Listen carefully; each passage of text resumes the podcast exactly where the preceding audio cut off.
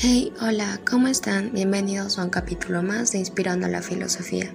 Soy Camila y me acompañan algunas de mis amigas, Doménica, Camila y Diana.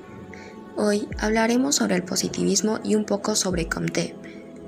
¿Quieres saber sobre el positivismo y ser positivo? Acompáñenos en este tema tan genial. Bien, empecemos.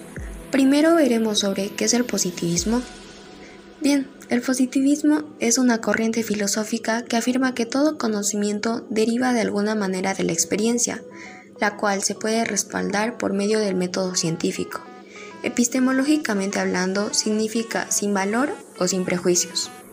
Fue el sociólogo y filósofo francés Auguste Comte quien popularizó dicha corriente filosófica. Se basaban en la idea de que todo conocimiento o actividad filosófica o científica debía partir de hechos reales y posibles de comprobar a través del método científico, por lo que rechazaban cualquier tipo de conocimiento previo a la experiencia. A continuación nos acompañará Doménica. Conozcamos un poco más sobre quién fue Augusto Comte. Fue un pensador francés, fundador del positivismo y de la sociología. Con la publicación de su curso de filosofía positiva en el año 1830 hasta el año 1842, Augusto Comte apadrinó un nuevo movimiento cultural, del que sería considerado iniciador y máximo representante. Así es, es el positivismo. Tal corriente dominaría buena parte del siglo XIX, en polémica y algunas veces en compromiso con la tendencia filosófica antagonista, el idealismo. Los filósofos que plantean o trabajan el positivismo este pensamiento deriva del empirismo que va de la mano de los pensadores franceses Henry de Saint-Simon y Auguste Comte el británico John Stewart Mill. Se extiende y desarrolla por el resto de Europa en la segunda mitad del siglo XIX. Para el positivismo el conocimiento ha evolucionado en la historia a través de tres periodos o estadios. Primero, teológico los acontecimientos eran explicados a través de dioses y demonios. El principal órgano del conocimiento era la imaginación.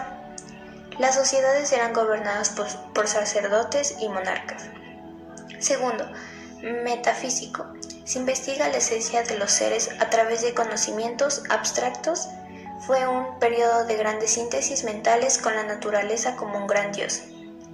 Tercero, positivo. Es la fase definitiva de la humanidad. El hombre se ciñe a los hechos, estudia sus leyes y las explica. Con toda la información, hemos llegado a la pregunta que estos filósofos formularon para representar esta propuesta epistemológica. Su pregunta tal vez fue, ¿de las cosas malas que han pasado, siempre existe un lado bueno? ¿Y tú? ¿Cuál crees que fue la pregunta que se formularon para crear esta propuesta epistemológica? Método positivo y su aplicación en los fenómenos sociales. En el siglo XVIII, el razonamiento y la observación eran funciones del método científico, pero para Comte el espíritu científico subordina a la imaginación y a la razón, a la observación y a los hechos respectivamente. Esta concepción llevada al ámbito social define los estados del orden y del progreso como las partes estáticas y dinámicas de la sociedad. El orden es la armonía que existe a lo largo de la existencia y el progreso es el desarrollo armonioso de la sociedad. Las razones que da para romper esta separación son que las partes del sistema forman un todo armonioso espontáneo. El sistema además carece de elementos conflictivos. Comte destaca las técnicas de observación, experimentación y comparación. En, la estática social, Comte estudia al individuo, la familia y la sociedad. En otra de estas definiciones, dice que la igualdad de los sexos es ilusoria, la inferioridad orgánica de la mujer es patente. Bien, este tema ha sido muy interesante. Ahora finalizaremos. Estén atentos a nuestro próximo podcast, de seguro será otro tema muy interesante. Gracias por escucharnos e interesarte más por la filosofía.